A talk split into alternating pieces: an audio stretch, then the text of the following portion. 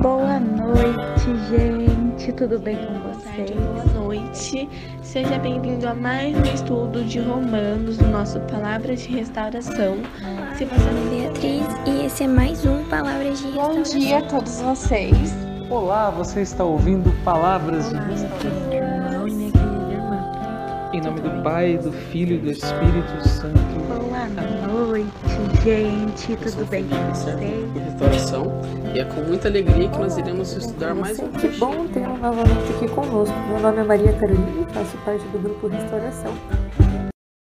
Olá, olá, querido ouvinte, tudo bem com você? Meu nome é Maria Caroline, faço parte do grupo Restauração e hoje vim aqui dar continuidade ao estudo de Tito. Então vamos juntos rezar a oração do Espírito Santo para que possamos ter sabedoria em falar, em escutar e que a palavra de Deus faça morada em nossos corações e mude as nossas vidas e não entre apenas pelo um ouvido e saia pro, pelo outro. Então vamos juntos. Vinde, Espírito Santo, enchei os corações dos vossos fiéis e acendei neles o fogo do vosso amor. Enviai o vosso Espírito e tudo será criado, e renovareis a face da terra. Oremos. Ó Deus, que instruíste os corações dos vossos fiéis com a luz do Espírito Santo, fazei que apreciemos retamente todas as coisas, segundo o mesmo Espírito, e gozemos sempre da sua consolação por Cristo Senhor nosso. Amém. Iremos dar continuidade ao capítulo 3 hoje e eu irei ler com vocês do versículo 8 ao versículo 11. Convido você a abrir a sua Bíblia, o seu aplicativo, para lermos juntos. Vamos, vamos lá então. Essa é uma palavra digna de fé. Por isso, quero que você insista nessas coisas, a fim de que aqueles que acreditam em Deus sejam os primeiros a praticar o bem. Essas coisas são boas e úteis para os homens. Evitem controvérsias inúteis, genealogias, discussões e debates sobre a lei, porque para nada servem e são vazias. Depois de seu primeiro e um segundo conselho, você nada mais tem a fazer com um herege, pois sabemos que um homem desse tipo se perverteu e se entregou ao pecado, condenando a si mesmo. Né? O que esse versículo quis dizer pra gente? Que ter fé não significa aceitar apenas mentalmente as coisas que não são ditas, né? As verdades que não são contadas, mas viver na prática o compromisso com o projeto de Deus.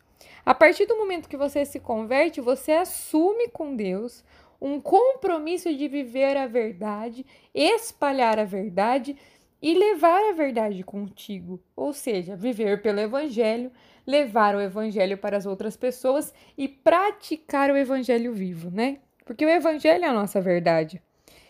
E quando alguém é herege, né, como disse no final né, desse, desses versículos, quando alguém é herege, é, não tem muito o que ser feito, né? Como é dito, né? Você pode dar um conselho, você pode dar o segundo conselho, mas depois essa pessoa ela já conhece a verdade. A verdade está ali para libertá-la, mas ela não quer ser salva. Ela teve essa escolha. Nada podemos fazer em relação a isso. Todos nós temos as nossas escolhas diariamente. Hoje, por exemplo, você escolheu escutar esse áudio. Eu escolhi aqui estudar com você para criar esse áudio e foram escolhas plenamente nossas. Então, não tem como eu obrigar você a escutar o áudio ou você me obrigar a gravar esse áudio e ler contigo a Bíblia. Não tem. São escolhas. Nós escolhemos isso.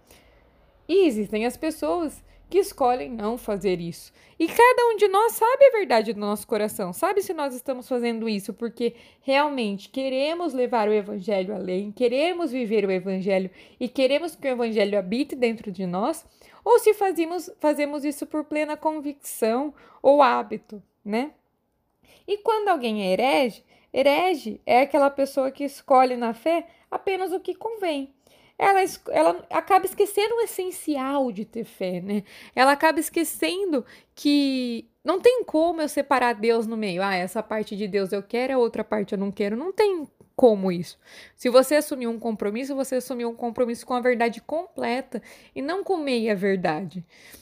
Então, quando alguém se torna herege. Essa pessoa ela lê a Bíblia e ela pega apenas o que lhe convém.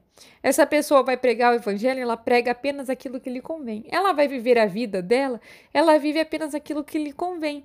Então ela acaba se tornando uma pessoa herégica, ela sabe a verdade, ela sabe o que Deus fala, ela já escutou de outras pessoas, ela já viveu de outra forma, mas hoje ela escolhe viver pela metade. Ela não se entrega por inteiro, ela não escuta o evangelho por inteiro, ela não prega o evangelho por inteiro e ela não vive o evangelho por inteiro. Ela pega apenas aquilo que convém a ela. Então, é, essas pessoas muitas vezes também acabam dividindo a nossa comunidade, acaba dividindo as nossas famílias, porque ela começa a entender a vida meio Deus, meio mundo, meio Deus, meio mundo. E talvez possa ser que um dia ela convença outras pessoas a viver dessa forma também, porque não tem problema, né? Ai, Deus é misericordioso, ele vai me perdoar por isso, eu não sei o quê. E ela acaba dividindo a comunidade. Então hoje, né, eu convido você a viver na fé. A ver na sua vida o que você está fazendo porque apenas te convém ou se você está vivendo plenamente a fé, se você está combatendo o bom combate por inteiro, que é viver a fé do início ao fim, sem medo, sem medo de ser cristão, sem medo do que os outros vão pensar. Você deve ser cristão por completo, porque você assumiu um compromisso com Deus por completo. É, não tem como a gente assumir um compromisso com Deus pela metade, porque Deus não é metade, Deus é tudo na nossa vida. Então, quando você assume esse compromisso de cristão, você não pode deixar o seu coração ser meio Deus, meio mundo.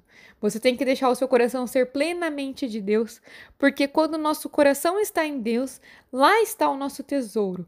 E quando o nosso tesouro está em Deus, nós desejamos o céu a todo tempo. Então, nós vivemos perante as leis de Deus e não mais pelas leis dos homens. E nós não aceitamos ser do mundo. Nós não aceitamos ser hereges, que conhecem Deus, amam a Deus, mas vivem pelo mundo. Então, hoje, que você possa fazer uma análise completa da sua vida e ver como está, né? Como você está em relação a Deus? Como você está em relação ao mundo? Onde está o teu coração? Aonde está o teu tesouro, né?